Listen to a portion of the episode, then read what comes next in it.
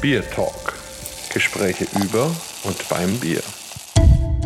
Hello and welcome to another episode of our podcast, BierTalk. Today we cross the Atlantic and go to a beautiful city I was just visiting some months ago. And of course, I was visiting breweries there. And the most amazing one was in Brooklyn. It was the Brooklyn Brewery. And today we have Garrett Oliver, the brewmaster, here in the show. So wonderful to have you here, Garrett. And maybe you introduce yourself a little bit to our listeners. Well, I'm not sure how many people even would uh, would know of me in Germany, but my name is Garrett Oliver. I am the brewmaster of Brooklyn Brewery, where I have been brewmaster for 29 years, and I have been brewing professionally for 34 years. Uh, so, as I like to tell uh, the younger brewing kids, uh, I'm 400 years old. yes. and I've all I've always been here, like Dracula. Yeah, that, that that's the feeling we have. You've always been there, but that's also something. If you have the newer beer community, like the people who are now in their twenties, um, for them it's it's just uh, the older generation. So it's, some, sometimes it's a bit strange, but um, it's wonderful, really wonderful to have you here. And maybe we start a little bit in your beginning. So when did you have your first beer? Do you remember that? Oh, I mean, my first beer I had when I was maybe 12 years old uh, at my uncle's barbecue. And I kept bothering him over and over again. Please let me taste the beer. Please let me taste the beer. I want to taste the beer. And finally, he handed me this can, and it was a Miller High Life. And I finally had this can of beer, and I drank it, and I instantly spit it out into the lawn. Oh. uh, and I don't think I touched any beer again for at least four or five years after that because I was like, oh man, this stuff is uh, is terrible. Um, and then I drank beer when I was in college, but I mean, the dirty little secret is that we didn't really like beer. It was just uh, a thing that was there, and you know, could be. Uh, you know, we would drink anything we could get our hands on if we had any money. Uh, and so, you know, beer was just a, a, social lubricant, as we say. And it wasn't until I moved to England in 1983 that I actually started to understand that beer could be something besides the American mass market beer. And that's when I started to actually fall in love with beer. Yeah, I read that you were studying filmmaking and also you were stage managing concerts all over Europe and so that was the opportunity to to get into the beer cultures in Germany, Belgium, and the Czech Republic and England. Yeah, I lived in uh, I lived in London for a year, and that allowed me to get uh, you know the Interrail pass, which is different than the one Americans get, which is the Eurail pass. One of the differences is that the Interrail pass, which was only for European residents, which I actually was at the time, uh, would allow you to travel to uh, what were then communist countries like you know Hungary and the Czech Republic. Um, at that time, it was Czechoslovakia, and so I was able to travel. I spent a month traveling throughout Europe after having had this amazing experience uh, of sampling all these British beers. And even though I was obviously American, even among my British friends, they started to know me as like the beer fanatic. So um, when I got back home a year later, uh, and I went to bars and they said Bud, Bud Light, Miller, Miller Lite, you know, Coors, Heineken, you know, I, I, I just I couldn't do it. So I started making beer at home, not because I wanted to have, be- you know, I, I wanted to make beer. I just wanted to have the beer. And the only way to have the kinds of beers that I wanted to drink was to make them yourself.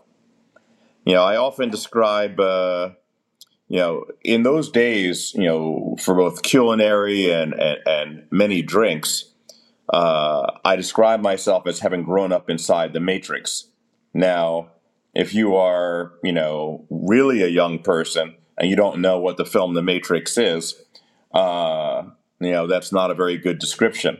But basically, I grew up with a lot of what I will call facsimiles of food. So, bread that looks like bread and cheese that looks like cheese and beer that looks like beer, but are not actually traditional versions of any of these foods. Um, and ice cream, all kinds of things, you know, and this was kind of uh, late 20th century American capitalism really having a grip on the food system. And as a result, you know, we, we didn't have great variety. It looked to us like we had everything.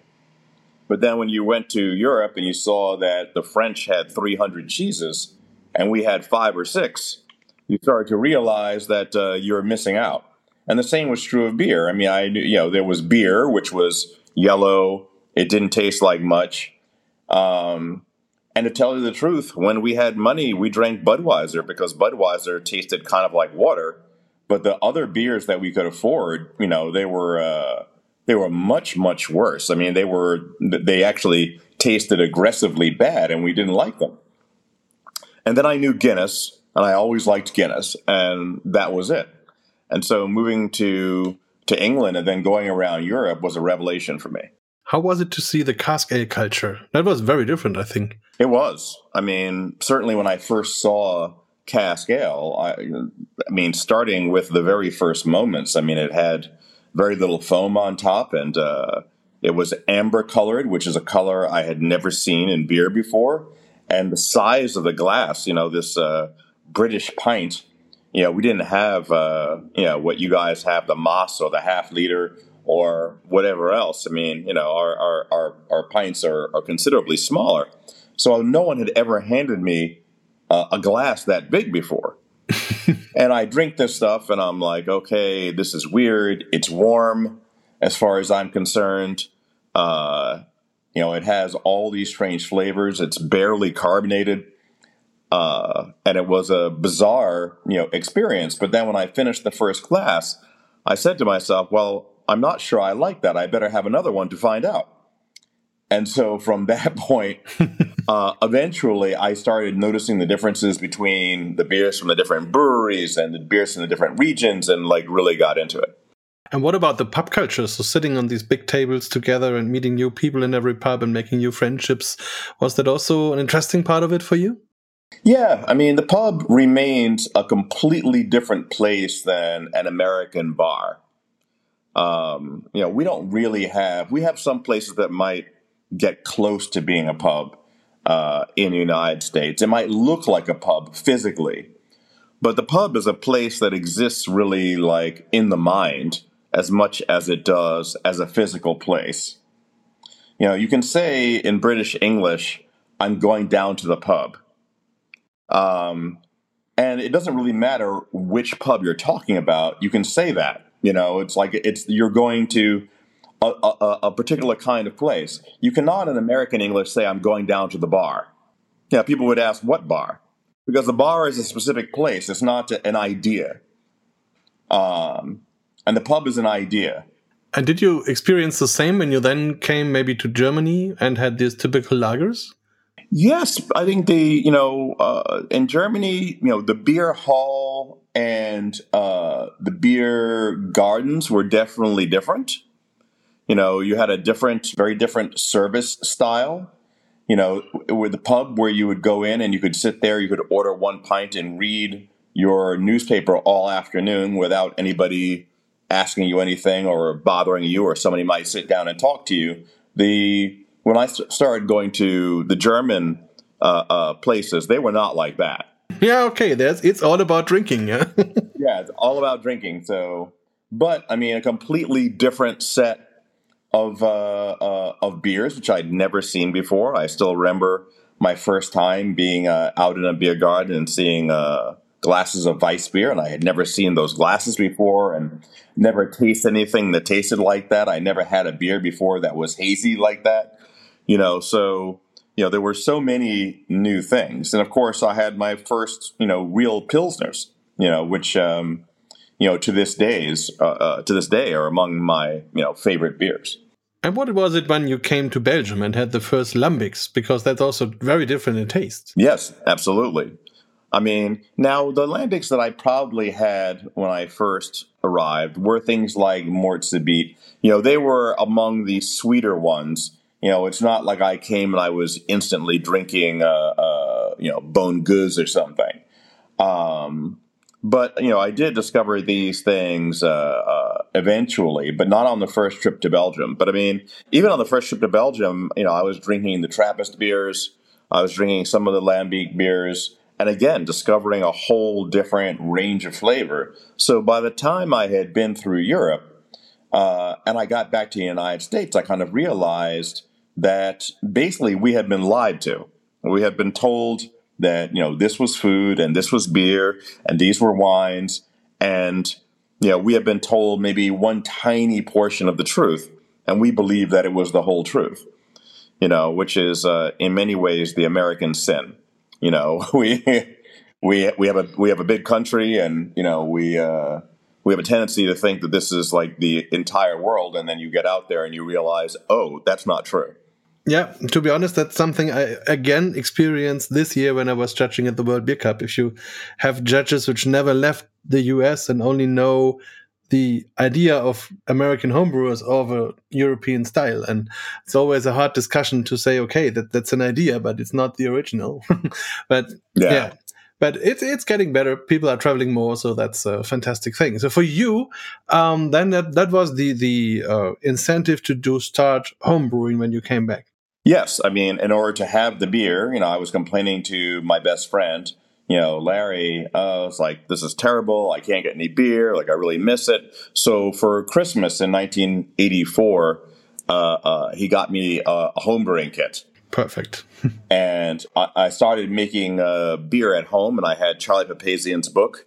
Um, and I started making beers at home. And eventually, not long after that, I was one of the founders of the New York City Home Brewers Guild you know, so we started to gather around us uh, more than a hundred other homebrewers, and there was not much that you could drink that was imported, but we knew where you could find it. And we started to brew beers, of course, that were based in many ways on uh, European prototypes. At first, starting with uh, more British types, and then eventually, you know, moving on to uh, to other types as well. And when did when did the, the the idea came up that you want to be a brewer as a job?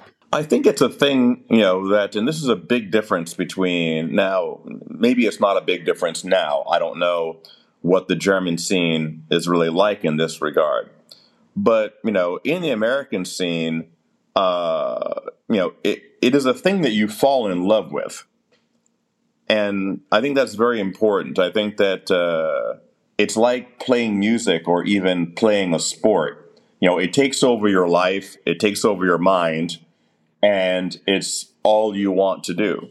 So, you know, in Germany, I think a lot of people, now, again, maybe this is changing, but traditionally, you know, you might become a, a, brewer because your father was a brewer, or it, you know, it, it's in your family, or you're getting a chemical engineering degree, uh, and you know, you maybe hope to be a brewer, but you maybe you'll also maybe you will make uh, Coca Cola or toothpaste or whatever else. It's it's like a process, a processing degree, you know, around chemistry and around engineering, uh, and brewer is just one of many things that you can choose if you've studied, you know, this sort of thing. This is not the way the American system went. You know, and then of course, when you get out the other end, traditionally there are a very small number of styles, generally that you can make or would be expected to make or that anybody would buy from you.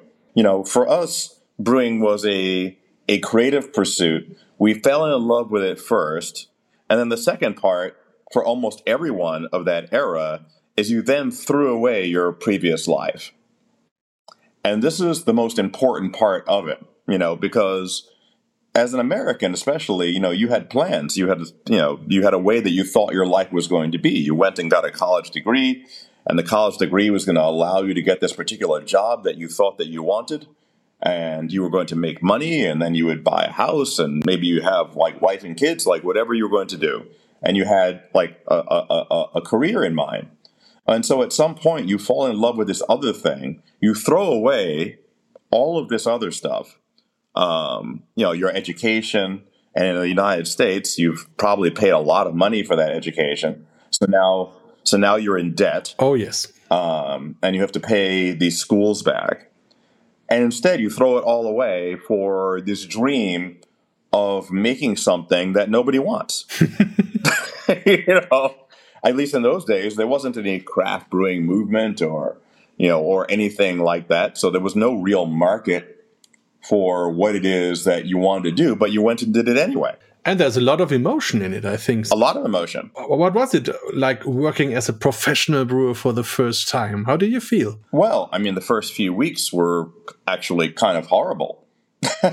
Hmm. you know, because uh, you know, I, I, I said I went. I had a I had an office on the 52nd floor of a building in Manhattan, now known as the MetLife Building. Back then, it was the, the Pan Am Building and Park Avenue stretched out in front of my office like a runway. I was working for a, a, law firm at the time. I made a lot of money. You know, I traveled frequently, um, and I was doing other things, making films, uh, running clubs, and homebrewing on the side. But when I got an opportunity to go work for this place, Manhattan Brewing Company, I left this very nice job and ended up in the middle of July uh, in a room full of boiling liquid. And there was no air conditioning. You know, I'm sweating and I, I burn myself and I'm wet, you know, and uncomfortable. And I'm basically working and I feel like a plumber. And I'm saying to myself, what have I done? I took this really fun hobby and I've ruined it. but somehow it felt great too. Not immediately. hmm. Okay, okay. The, the, the, part where it started to feel great was the fact that I was working in a brew pub, and the and the it was a very big brew pub, but the the the the, the fact that it was a brew pub meant that I could leave the brew house floor, go downstairs, and immediately see people drinking and enjoying the beer that I'd made. I think that was really important because you know it required for me. Uh, it gave me this uh, immediate gratification. It's like I guess if you're a musician and you uh, you know after you left a really difficult set session, if you went to a bar and like your music, not maybe from that day, but your your music was playing in the bar. Yeah. And everybody's really having a great time listening to your music. You're like, oh wow, this is really cool, and and and and look at what I get a chance to do. And so it was that part, you know, as I was learning, that really I think sustained me, you know, through uh, you know through it because we don't have uh, a formalized apprentice system. You know, we don't have a formalized system where you become brewmaster as a, uh, a certification. Um, there are any number of certifications you can get, but there's you know we don't have like diploma Bräumeister. So uh, it's not uh, so rigid. It's more like being a chef, which is like a job description. This is the job that you have. If you're doing this job and you're making beer for money, uh, and you are the leader of your team at the brewery, you are brewmaster. You know, it doesn't mean that you are uh, what we would say master brewer, which is different, which mean which at least implies that you have had a certain amount of uh, you know qualifications and you've passed exams, etc. So your qualification is more or less your work. So if you work properly, if it's good, then you have the job like that. Yes. Yeah. Can you tell us a little bit about Manhattan Brewing Company? So, what beers have you brewed there? Manhattan Brewing Company was a very, very early brew pub. Uh, it opened uh, November 9th, 1984, uh, in the Soho section uh, of Manhattan, which was not so fancy back then. And uh, it was run by a guy named Mark Whitty, who had been the head brewer for Samuel Smith's uh, in Tadcaster, England. Wow. So the idea there was to introduce Americans to uh, to cask condition British style beers on the hand pump in 1984. And believe me, this was an idea way ahead of its time. I mean, in fact, there's no place like that even now. What a mission. Yeah. yeah. And it was enormous. It was enormous. You know, you could fit like 200, 300 people in there, which is not as big as a beer garden, but for an indoor space, it was pretty enormous. And it had uh, two big copper kettles that were there just as decoration. They had brought them over from Germany. Um, there was another one that was actually built into the side of the building. It was it was quite an operation. But the overall brewing kit was up on the second floor, and it was uh, British. and we brewed traditional British style beers, you know, using that mashing system, which is quite different than the uh, European or the German mash. Uh, and we made we made pale ales and bitters and uh, and eventually IPAs um, and uh, very eventually the first uh, German style we made was we started to make Weiss beer. The first recipe that I ever did myself, um, you know, where I was the one leading and I wrote the recipe, was actually Oktoberfest. And the people liked it. Yes. Yeah. Fantastic. but uh, you know, I mean, it was uh, we had we were not doing lager beers there, you know, at the time, so it was uh, really new. It was not that easy to get yeast, uh, you know, to to make these things. It wasn't like uh, you were easily going to get a shipment in from Weihenstephan or something like that. There was no White Labs or Wyeast or any of the other you know yeast houses that we have now in the United States. So getting all the raw materials to make really good beer was also really difficult. Yeah, but it was a real lager yeast. Or did you do the same as the British do with a low temperature ale fermentation? No, it was a real, it was a real lager yeast. I'm trying to remember how we got it. I think we got it to get it shipped in as a slant uh, from Weihenstephan, but uh, it was a real lager yeast, and our Weissbier yeast was was Weissbier yeast. Very interesting. Great. Did you ever remake these recipes? Uh, I haven't remade those recipes specifically, but there's certainly we still make Oktoberfest, you know, uh, at Brooklyn Brewery to this day, hmm. and you know I have strong ideas about uh, about the style. And you may not be surprised to hear that uh, you know my idea of uh, Oktoberfest is much more traditional than those of most German breweries. Yeah, I think so. Yeah, and and then did you switch to Brooklyn Brewery? So how did that work out? Uh, I I had a plan with uh, you know David Bruce, you know whose name you might know. Um, in the '70s, you know he was kind of the the starter of the uh, brew pub movement in England, and much of what happened in American craft beer was actually copied in some ways from David Bruce, you know, and his successes. And David Bruce had come to me and asked me to lead up what was going to be a series of brew pubs, starting with Manhattan Brewing Company, you know, and we planned to buy it, you know, take it over, and then open other things. But Steve Hindy and Tom Potter from Brooklyn Brewery came to me and said, We'd like you to come work with us and build this new brewery in Brooklyn.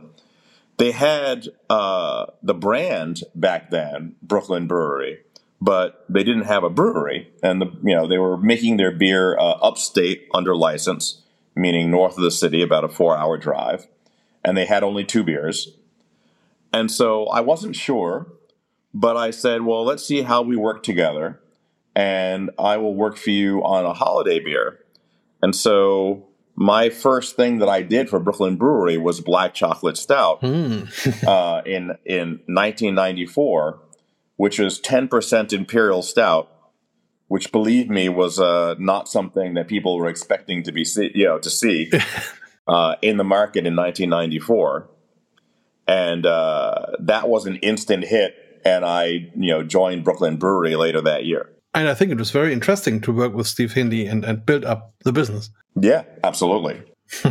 How did you come across Slow Food, and what does it mean to you? Slow Food is an organization that first started uh, in Italy by Carlo Petrini.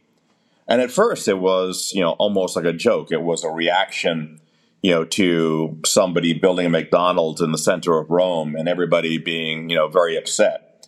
But eventually it turned into a movement, you know, which basically seeks to preserve worldwide uh, food culture in different societies, but also the biological diversity necessary to make real food. You know, so if you don't have real tomatoes and you have never really spent time with your grandmother, you're not going to be able to make your grandmother's tomato sauce, right?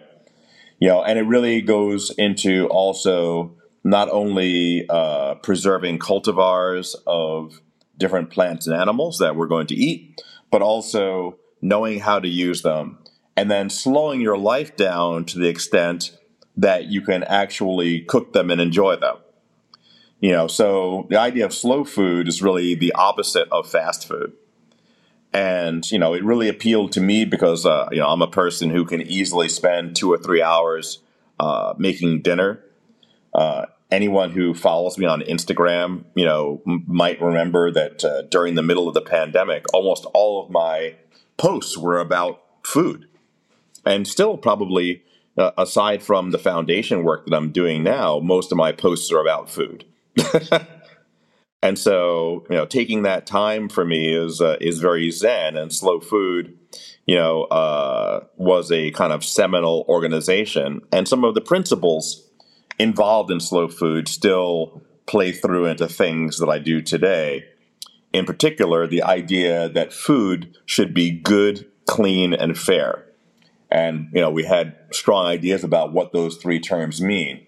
But if you start with good, clean, and fair, you know you can work your way to a better food system. Absolutely. And it's also um, the the time when your interest of beer pairing started. So like pairing beer with food and things like that. Yeah i mean basically the, the, the beer dinner was an analog if you like of the wine dinner right? We saw the food people were starting to get lots of you know, publicity and everybody you know chefs were becoming celebrities for the first time in the 70s, almost nobody knew the names of any chefs. Even in the 80s, you know, there were one or two people who might be called celebrity chefs, but there was no food television or anything like that. There were a few cooking shows, but they were just shows. Then you had the rise of Food Network, which was the first network given over entirely to food, which was a radical idea at the time. Um, and I saw how much people respected wine and part of their respect for wine was the ability to do wonderful things with food. And I said to myself, well, beer has a much greater variety of flavor than wine does. And from a culinary point of view, it's actually superior. So why should the wine people have all the fun? So I started to do a lot of beer dinners. And over time, you know, I kind of saw that a lot of uh, Americans were missing out on some of the pleasures they might get from the beers that were now available. You know, because they were eating their food and they were, you know, they were drinking their beers, but they weren't thinking about, hey, why don't we make two plus two equal seven instead of four? And if you just thought about it for a moment, you know, and did a, a, little bit of a selection that might only take you seconds, your your dinner might be better. And so that was kind of the, you know, the idea behind the Brewmaster's Table. That would be my next question. Was this the motivation to write the Brewmaster's Table? yeah. It was. I mean, to because I would watch people shop for beer, and there was suddenly there was this bewildering variety, and uh, I would watch people walk up and down, you know, the aisles, the supermarket, or in a deli or something, and they would, in the end, grab a six pack of Heineken and walk out looking somewhat disappointed because they simply didn't know what was in the bottles. And they were not going to risk spending that money for something like what is a brown ale? What is an IPA? What does Weiss beer mean? If you have no idea, you know, how are you going to end up buying this stuff at all? Um, and you know, before my book, you had books like those of uh, the beer writer Michael Jackson, which were wonderful books, but really were grounded very much in completely in the world of beer. Uh, when I wrote Brewmaster's Table, you know, I wrote it from the assumption that the person reading the book knew nothing about beer, like what it was, how it was made, where it came from, nothing. But that they wanted to know something. And I wanted by the time they finished reading this book to know enough to enjoy the stuff that they saw uh, on sale that previously they didn't know what it was. And by enjoying it, I don't mean just drinking it, but making it a part of your life. You know, being able to look at a list of beers if you're in a restaurant and you're having some, you know, some lunch uh, uh, at the weekend or something, and you're like, you know what, uh, this is going to be a great thing to, you know, to go with dinner, and you now know what what it is yeah, for me it was also an, an eye-opening book, and it's still on all my, my book tables when I'm giving seminars or doing my education. And uh, it's fun that you already mentioned Sam Smith and Tadcaster because um, when I look at the book, so my favorite recommendation is that you uh, recommend Samuel Smith's Imperial Stout for cheesecakes. Yeah. and I was, and um, th- does that also refer to the famous New York cheesecake? Yes, you know it can, but it also can refer to uh, you know Spanish cheesecake, you know which uh, you know which you'll find like in Basque country, um, you know which is great uh, you know, or more sort of farmers cheesecakes. Most types of cheesecakes, I find that imperial stout is going to work pretty well with. Yeah, I tried it with a lot of our German cheesecakes. There's also a huge variation of different ones. And when I was in New York, I was looking for maybe the most interesting or the best New York cheesecake. And I came across Eileen's and I tried about 10 or 15 different varieties. And okay, that might have been too much, but I'm still undecided. What is your favorite taste for a New York cheesecake? What should be in it or should it just be plain? Oh, it's difficult to say. I mean, I really like the, uh, you know, cheesecake is not something that I normally go out and and and buy. I mean, but Basque style cheesecake, which has the caramelized surface, uh, I really love. You know, for New York ch- style cheesecake, it's hard to do better than Junior's. You know, which is uh, which is uh, in Brooklyn, and the cheesecake at Peter Luger's Steakhouse is very very good. Okay, so I'll put that on my list when I come next time. And um, yeah, so many people say the the craft movement itself has changed the way beer is viewed, but I would say this book also changed it as well, especially as a food partner. Do you agree in that? Yeah, I think it's true. You know, I think that uh, that the beer showed people. I mean, the book showed people how beer could fit into their life in a way that was interesting and fun, but not not precious. Um, and you know, so I wrote the book in plain English. You know, the uh, the beer descriptions in many cases read almost like sports plays as much as they as much as they read as tasting notes. Because there's nothing more boring than tasting notes right? You know you're like oh i i, I smell some cedar and uh, lilacs and uh, i'm getting some lychee fruit and whatever else. And very quickly your eyes glaze over. And so i wanted to write something that actually you know felt the way it felt when you drank something you know so it might be you know the beer opens with a, a, a sharp eye-opening snap you know and then it does this it did that it went to the left and it you know rode out of town you know in this particular way. Because that's the way flavor actually happens right? It doesn't uh, it's not a static thing.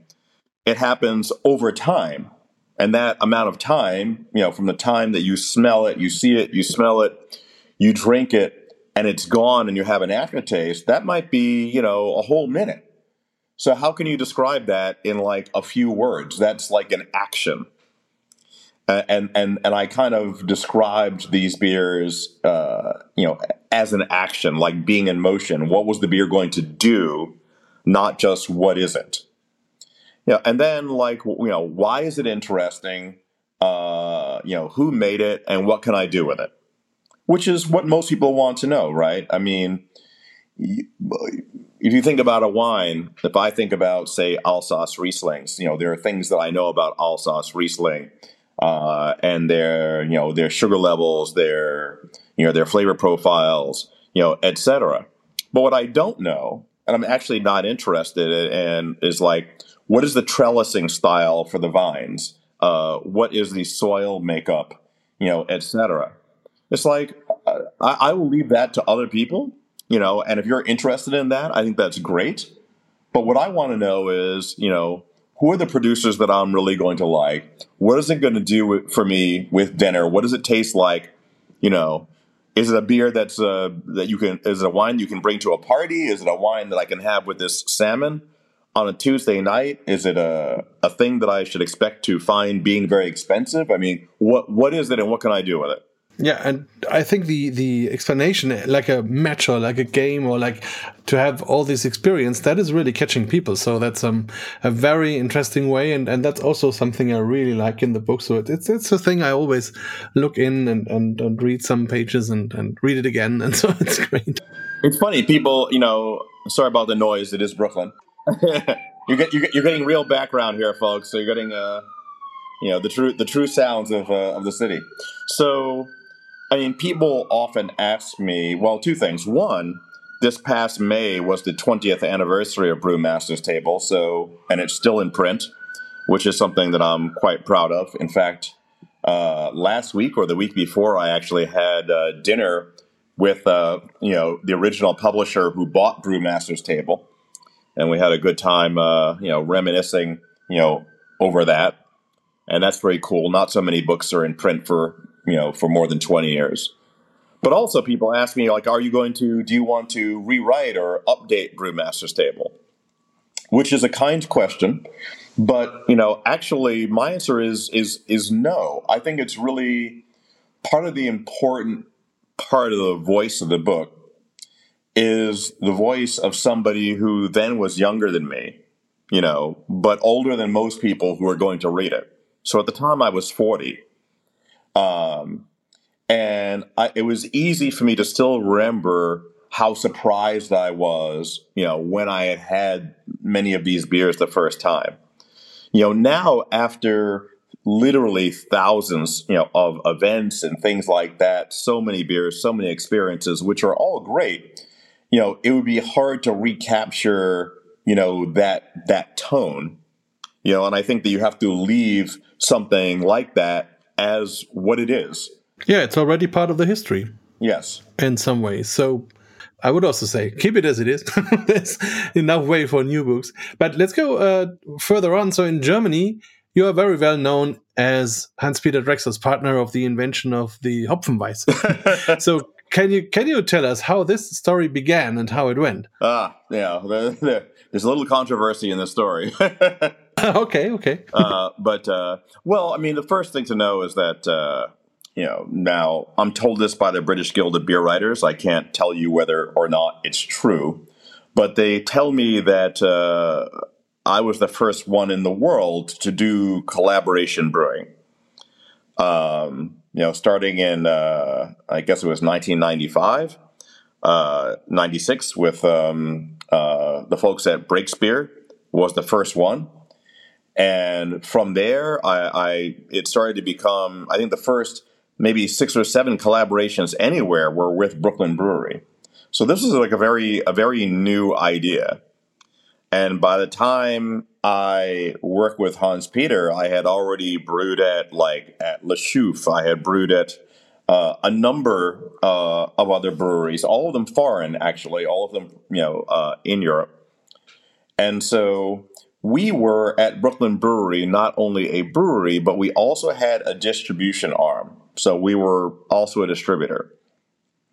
This is important because uh, we carried uh, about 200 different brands of beer. So all of the you know German beers that you were going to get in New York City, except maybe for Beck's, uh, which was pretty big back then, uh, were going to be, and even then I think it was brewed in Canada. Um, were going to be coming through us, all the British beers, all the Belgian beers, etc. So we knew these beers really well, you know, because I had a room full of them uh, at the brewery, and so we were the we were the distributors, you know, for Schneiderweiss, and it was my idea to bring Hans Peter Drexler to the United States because they were saying, well, uh, Georg Schneider's going to come over, and I said, well, what about the brewer? It's like, oh, well, we don't need the brewer. We're just gonna, you know, bring the, you know, the owner. I said, well, people want to meet the brewer. And Hans Peter came then, uh, uh, and at the time he didn't speak very much English, but we got along really well, and we kept talking over time about doing this. And finally, uh, you know, I, I, kind of couldn't believe it. Uh, they let us do the, you know, Hopfenweisse. So there were to be two versions there was Schneider Brooklyner Hopfenweisse, which is the one that we did, you know, in Kelheim, and it was Brooklyn Schneider Hopfenweisse, which is the one that we did in New York. So I did the basic recipe, and then I chose the hops to go into Hans Peter's beer, and he chose the hops to go into my beer. Uh, so they were they were the same base recipe, but two different uh, sets of dry hopping.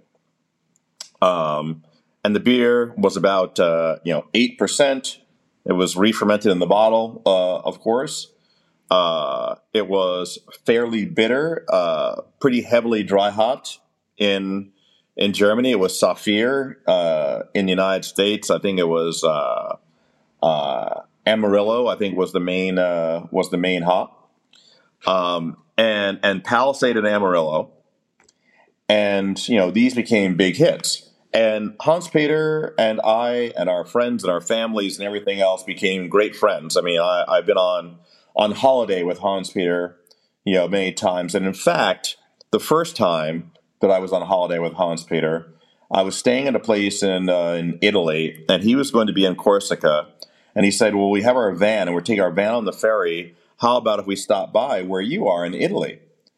And he brought me the first bottles of uh, of Hopfenweisse. And he said, "Yes, it's been re-fermenting. We packaged it the day before I left. It's been re-fermenting in the back of my car, and I think it should be ready now." And we put it in the refrigerator. So the first time either one of us tasted Hopfenweisse was standing on a terrace in a town called Bonassola, overlooking the Mediterranean, like three or four weeks after we brewed it, and it was the start of a great friendship. The controversial part, I will say, is that uh, when the label came out, I wrote the label, and it talked about uh, the, the, the friendship between me and Hans Peter and how we had come up with this thing. And when Hans Peter saw the label, he said, "You know, it strikes me. This is the first time I'd ever seen the name of a brewmaster on a German label." It's like they only ever mention the owner of the brewery. They never ever speak of the of the of the brewer. And I said, "Well, that's not right you know, like we were the one, like we were the ones who did this. Um, but then later, uh, Georg Schneider decided that he was going to make the beer himself without our permission. uh, and that he would remove both myself and Hans Peter from the label. And it became Meine Hopfenweisse. Uh, and so I take a poor view of of of of that behavior, which has nothing to do with Hans Peter, who's still a great friend, uh, but uh, definitely complicated my life for some years because after that, you know, the uh, you know the people at the brewery didn't necessarily want to do collaborations because they're like, well, look what happens, and then we had uh, you know problems you know, people didn't understand the idea of a collaboration. Say Schneider beer is being sold by a different distributor than ours, and it has both of our names on it. Who gets to sell it, etc. But we were like jazz musicians that just wanted to play, you know, and make some music together. And then you get the business involved and it all becomes very complicated. Oh yes. I didn't know about that side but that's it's as you say it's very it's a little bit a sad story because that's not not fair. And hans peter is such a nice person uh, so he's a he's, he's, a wonderful guy. But yeah. i mean here's the here's the upside of it. When people came and they said uh, i started to see beers showing up in germany with the name hopfenweisse hopfenweisse is a word that i made up hmm. you know i mean i invented because at the time I could have called it Weiss IPA. Yeah. You know, but I had strong ideas about what IPA, you know, was and is. And I didn't want to, even if it would it would sell faster, I didn't want to ruin the name of IPA or Weiss beer for that matter. So I made up a new name that people would understand. And I have since then met people in Germany who are like making Hopfenweisse, and they have no idea that like I made up the name and that it's not, you know, a traditional style or where it came from or whatever. So there are at least a few people in Germany, at least last I saw, that are making something called Hopfenweisse in that general style, and I'm proud of that. So we are changing that now. So people will will hear the podcast, will listen to it, will read it uh, on the website. So we will spread the word. it won't be forgotten.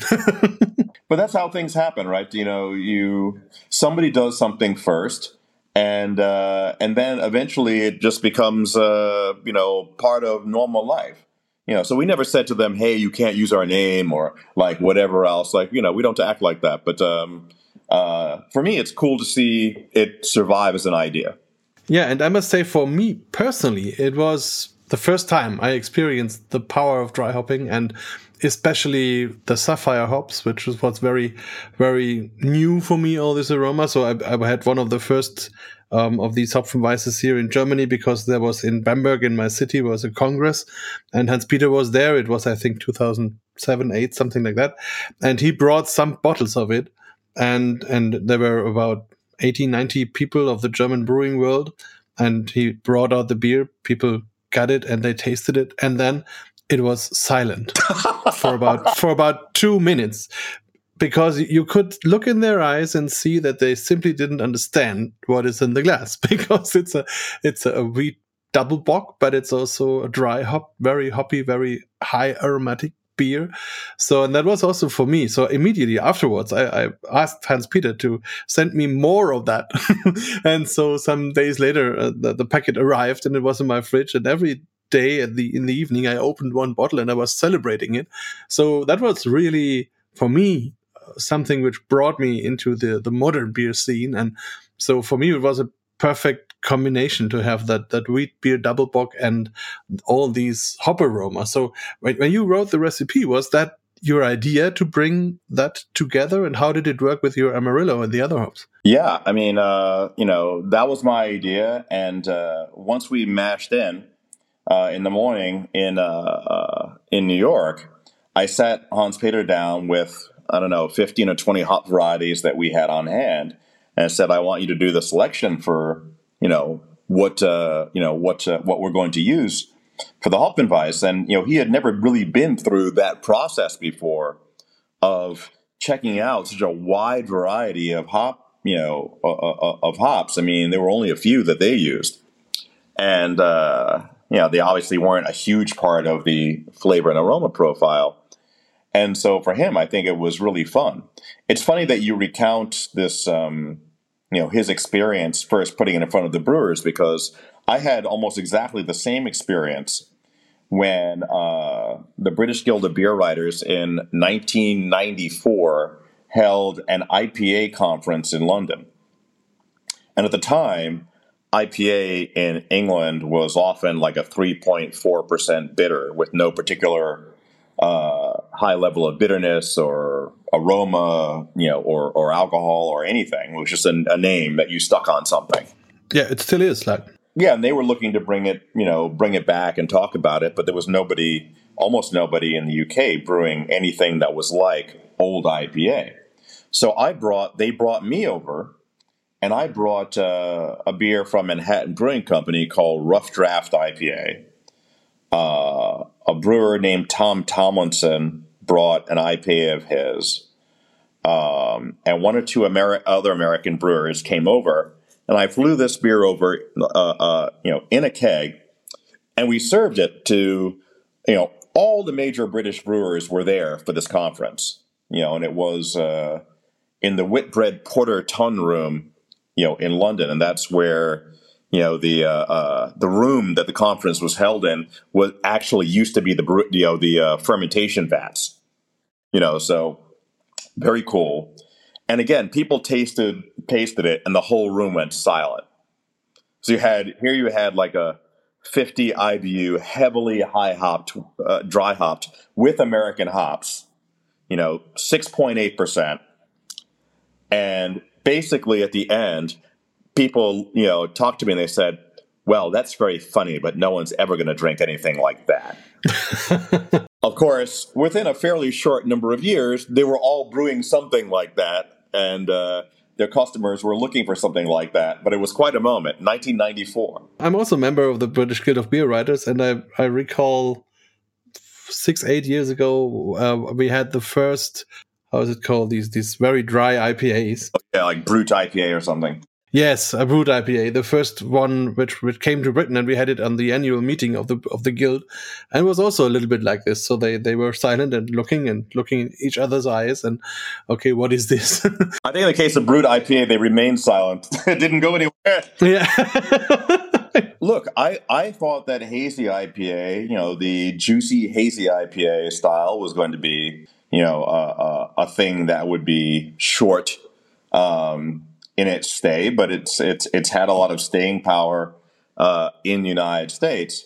And I mean, uh, I'm perfectly happy to see development of new beer styles. The thing that bothers me is taking, you know, a, a new beer style and calling it by the name of an old beer style, which means that you no longer have any nomenclature, which then means that you can't, you cannot actually communicate with, you know, your customers or anyone really. Yeah, it's, it's now it's all IPAs because they sell well, and so now you get a cold IPA and all these things. So, but I mean, people often accuse me of being, oh, you know, I'm uh, I'm a real stickler for style. Garrett's only interested in styles or something like this, which is completely untrue. Most of the beers that we make don't fit a particular style. Um, you know, we often invent things. Uh, even Brooklyn Lager, which is our flagship beer but we make 30 different beers every year. Uh, our flagship beer is not in it. Well, if, if it is a style, it's one we invented, uh, you know, which is the Brooklyn Amber Lager, essentially based on the old Vienna lager style, you know, and then dry hopped, uh, you know, somewhat differently put together, you know, not Munich malt or similar malts, but more Pilsner and caramel malts, but, you know, uh, somewhat similar there. But I just think that it's important for us to be able to, you know, to tell people what something is. And if I can say to you, this is an American brown ale, and it, you know, it carries with it a certain color and a certain range of flavor profiles and a certain likely level of bitterness and, and aroma and history, I think that's a very powerful thing, which, you know, the, uh, the wine people only really have in some designations like champagne where people know what champagne is and they know what they're going to get and they know what the process is and they might have some idea of history. And by the way, Pete is very proud of having invented the beer style. So the the American brown ale. yes. Yeah, but let's go uh, a little bit further. So in 2011, you started editing the Oxford Companion to Beer. Uh, what is that about? Well, I guess I started uh, uh editing in, in what 2007 and it came out in 2011. Um, and so, yeah, we had uh, you know 166 writers from 20 something countries, 1,120 subjects. And uh, I was asked by Oxford to do this book. It was not an idea that I had; it was their idea. At first, I turned them down because I was like, "Well, you know, I would have to be a crazy person to want to to to do something so large and uh, it'll take forever and you know it'll I'll, I'll it'll make me crazy which of course eventually it did. But what somebody convinced me a friend of mine convinced me was what he said was well now you have a choice between uh, pain now or pain later. And i was like what do you mean? It's like pain now is you take the assignment you work very hard for years and years and years, but eventually at the end, you have you know a piece of work that you can be proud of forever. Uh, pain later is you don't do it; they assign it to somebody else. They do they do a job, and you look at it and you're like, I could have done a better job, but but you didn't, and now somebody else did it. And this first major book of this type is done by somebody else and and not you. And here's the difference. You know, pain now is temporary, but pain later lasts for the rest of your life. You can only be you can only be first once, you know, in a thing like that. And so uh and so I took the assignment and I remain, you know, very proud of that book. You can. It's like an encyclopedia, so it's really a, a great thing. And I was looking up Brooklyn Brewery's entry, and it says uh, because I have the first edition there, it says it accounts for about twenty percent of all craft beer exported outside the U.S. So how has that number changed over the past twelve years? That's an interesting question. I do not know the specific answer because I don't know how much beer uh, from other breweries is exported outside the United States. Number one. Number two, we've changed our model for how we produce those beers at Brooklyn Brewery.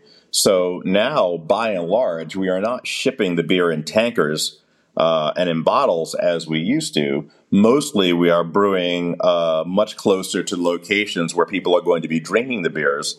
And then we will travel and beer samples will travel back and forth. You know, and this results in uh, uh, you know much lower uh, use of energy, but also you know the beer is not showing up uh, you know three weeks or a month old or worse. You know wherever it shows up.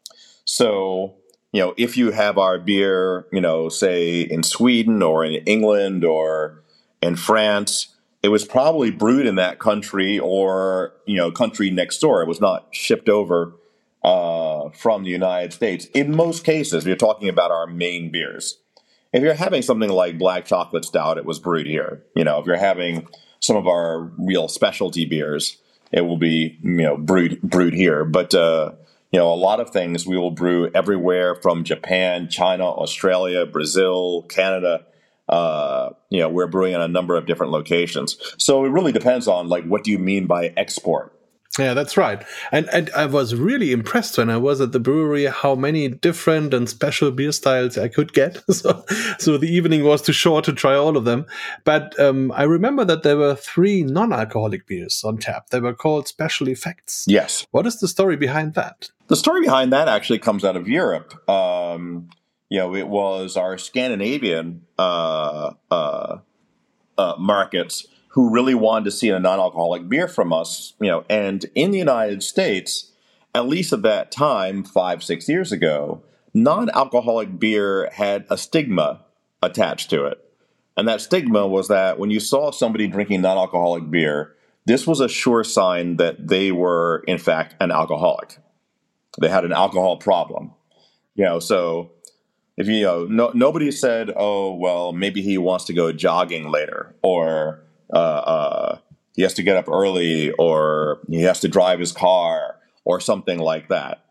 It just meant that, uh, oh, uh, what a shame, they can't drink beer anymore because they have this problem. And so uh, we were convinced that in Europe, if we were to make a non-alcoholic beer, that we could sell in Europe because at the time there were no craft non-alcohol beers. And so when we first came out with the original special effects, which was the amber, you know, people had never had a non-alcoholic beer of that color uh, and that flavor profile with dry hopping and everything else, and it became uh, a, a big hit almost right away.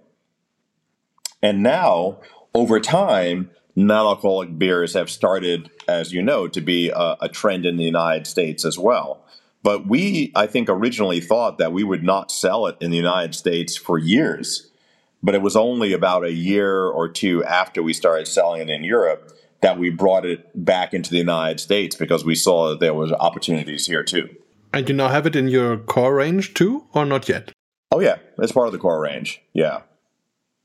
I mean, but but what we're not doing is what a lot of brands will do, where they are looking to replicate specific uh, uh, versions of their core range as a non-alcoholic beer. So when you get, you know, when you get Special Effects Amber, you know, you are not getting uh, uh, a non-alcoholic version of Brooklyn Lager.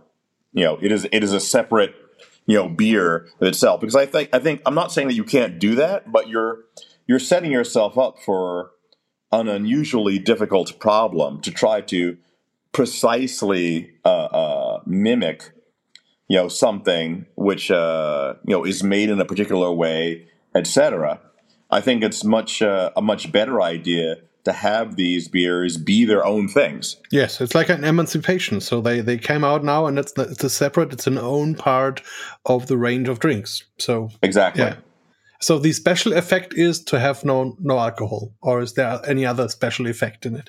No, the funny thing is that uh, the name Special Effects was originally uh, a name that I was going to give, you know, to our uh, like extremely special beer program. Like you might have tasted some of the beers that we did that are aged on uh, on grape pomace. You know, the yeah, that was fantastic. You know, the yeah. skins from uh, and stems and you know, seeds from from wines. Those beers were going to be called Special Effects you know, because I was like doing the, you know, but when we were looking for a name for this uh, new line extension of non-alcoholic beers, it it occurred to me that special effects was actually also a great name for a non-alcoholic beer because the special effect of special effects is that it has no effects. you know. Okay, that, that leads more or less to my last question. So, what are your plans for the next beers, for the next time with Brooklyn Brewery and with yourself, and maybe with books or other things you do? Well, right now, as you might know, we are you know have a number of initiatives uh, surrounding the African grain uh, called fonio, uh, which is a millet type that's grown throughout Central Africa for the last five thousand years. Uh, Fonio, uh, it turns out, not only makes great food, it also makes great beer, and it has made great beer for thousands of years. One, piece, one thing that people don't realize is that beer is from Africa, like completely from Africa. So, north to south, east to west, every single African society has a traditional beer type. All of them. So now, in some of them, if they became, you know, uh, strongly Muslim countries, you might not see those beer types anymore. But all the other ones, those beers are still being brewed as they have been for thousands of years.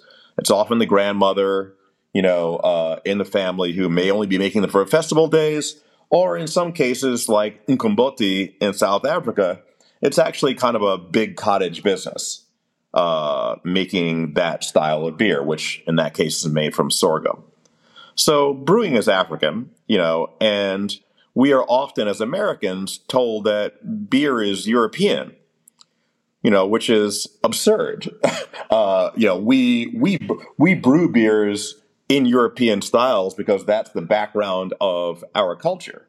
Um, and we have exported that style, you know, of beer, just as we've exported things like rock and roll and whatever else all over the world. But that doesn't mean that other people don't have their own beer types.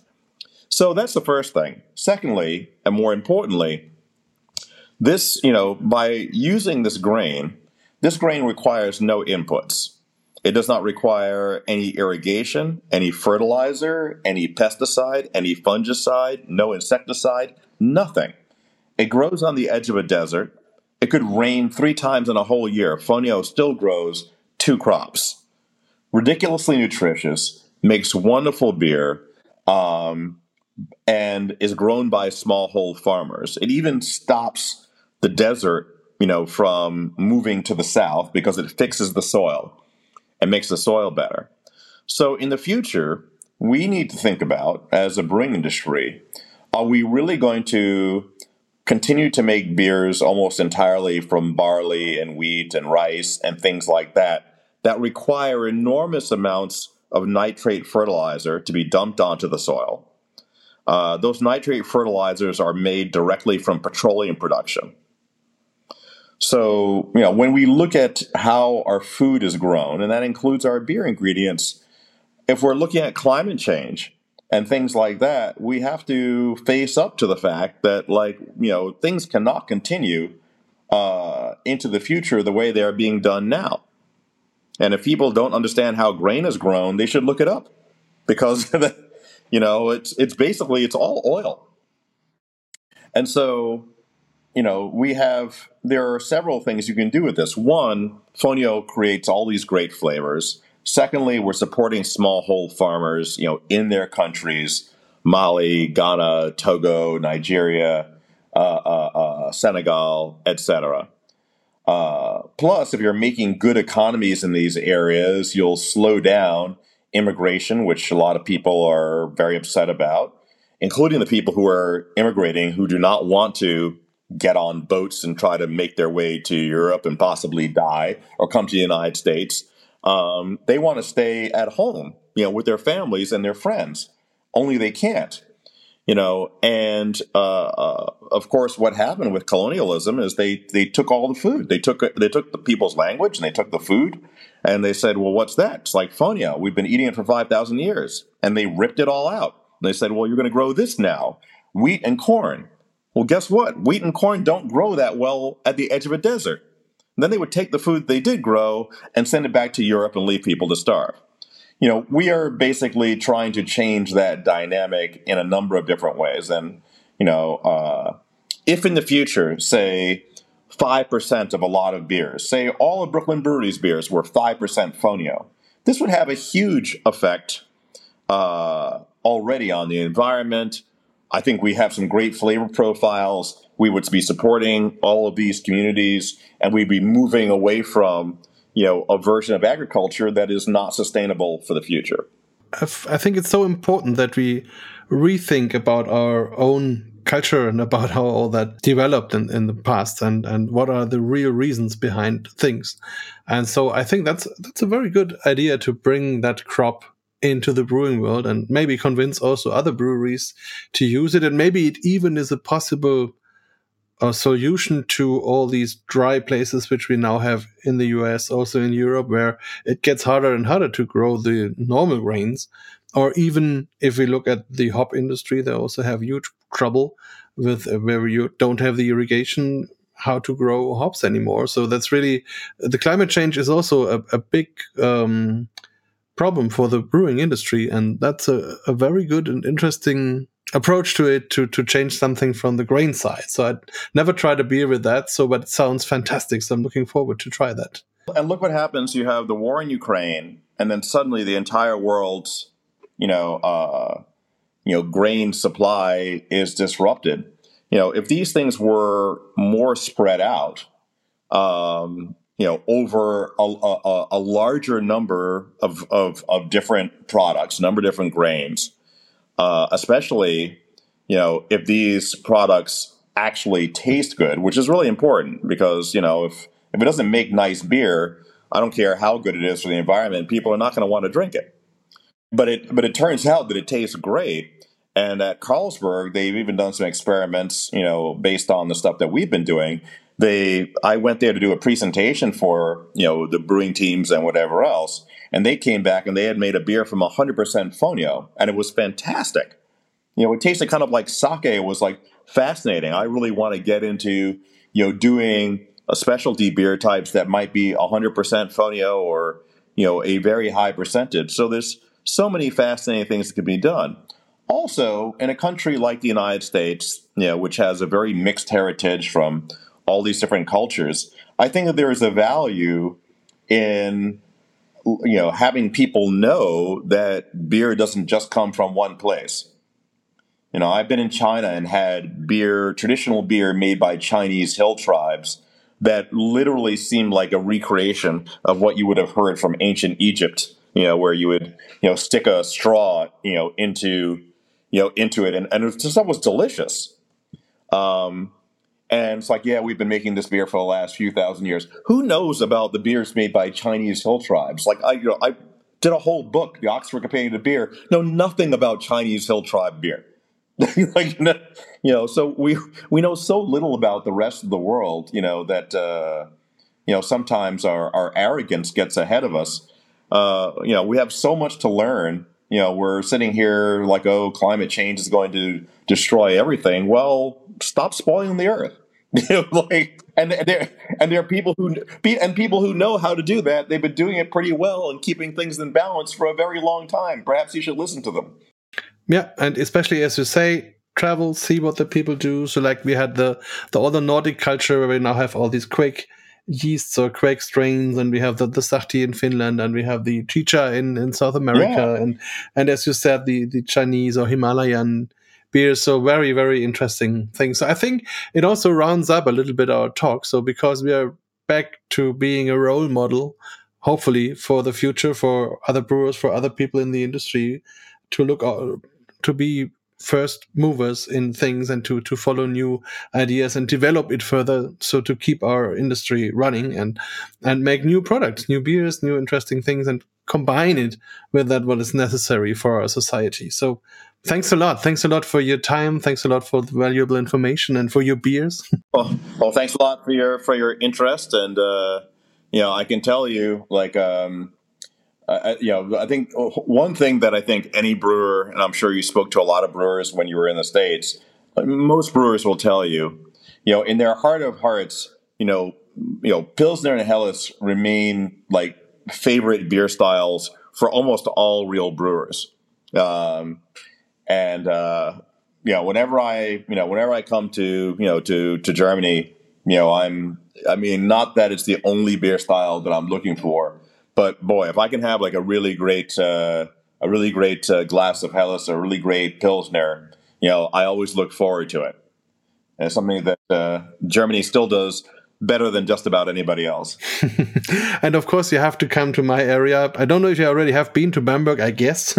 Yes, but, I have. Okay, yeah. but but now if you come back, there are lots of new breweries and also a lot of new beers from old breweries. So, for example, Schlenkerla has now a range of, of, about 12, 13 different beers, and there are even light beers, so low alcoholic, smoky beers, or now they make beers with smoke of different woods, like with cherry wood smoked barley and, and all these things, alder smoked barley, and so many interesting things. So, of course, you're always invited to come uh, to Bamberg and let's have a beer there together. And yeah, thanks a lot and have a nice day today. And I'll see you soon, somewhere in the world, on the planet. And thanks again. all right. Thank you, sir. Beer Talk, der Podcast rund ums Bier. Alle Folgen unter www biertalk.de.